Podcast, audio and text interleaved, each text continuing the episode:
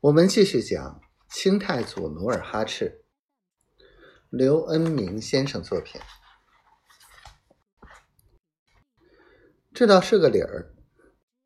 努尔哈赤略有所悟的说：“从宋氏王朝两位皇上的下场看，皇上并不是不可侵犯，也是可以抓、可以关、可以杀的。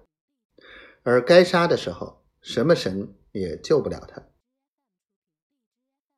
佩服佩服。童养性想不到努尔哈赤会悟出这么多的道理，连声称赞。由此联想到明朝的历代皇帝，眼前的万历皇帝，就有意小声的反问：“叫你说这万历皇帝可不可以？”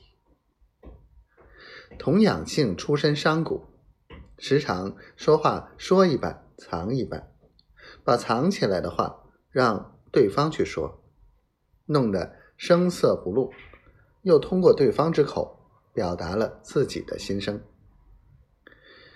努尔哈赤从小是山野之人，心直口快，就接着童养性的话茬说：“万历皇帝不好，也可以反，也可以杀。”沙子一出口，可把童养性吓了一跳。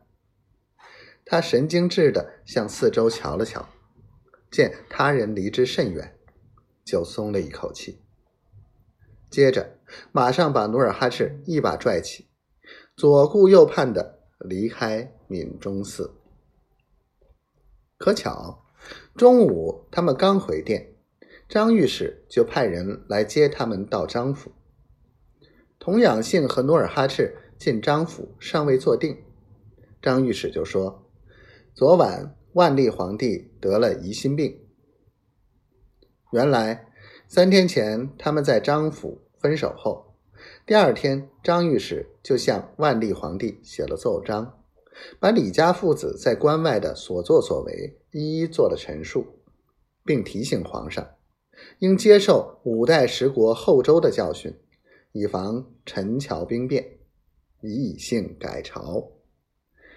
他明知故问的问皇上：“唐末以来，几十年间，皇帝就换了八个姓，战乱不息，原因何在？”万历皇帝虽很少问朝事，但对历史还是略知一二的。他坐在龙座上，叹息道：“征战不息，国家不安的原因。”在于将领权力太重，军权反而弱小。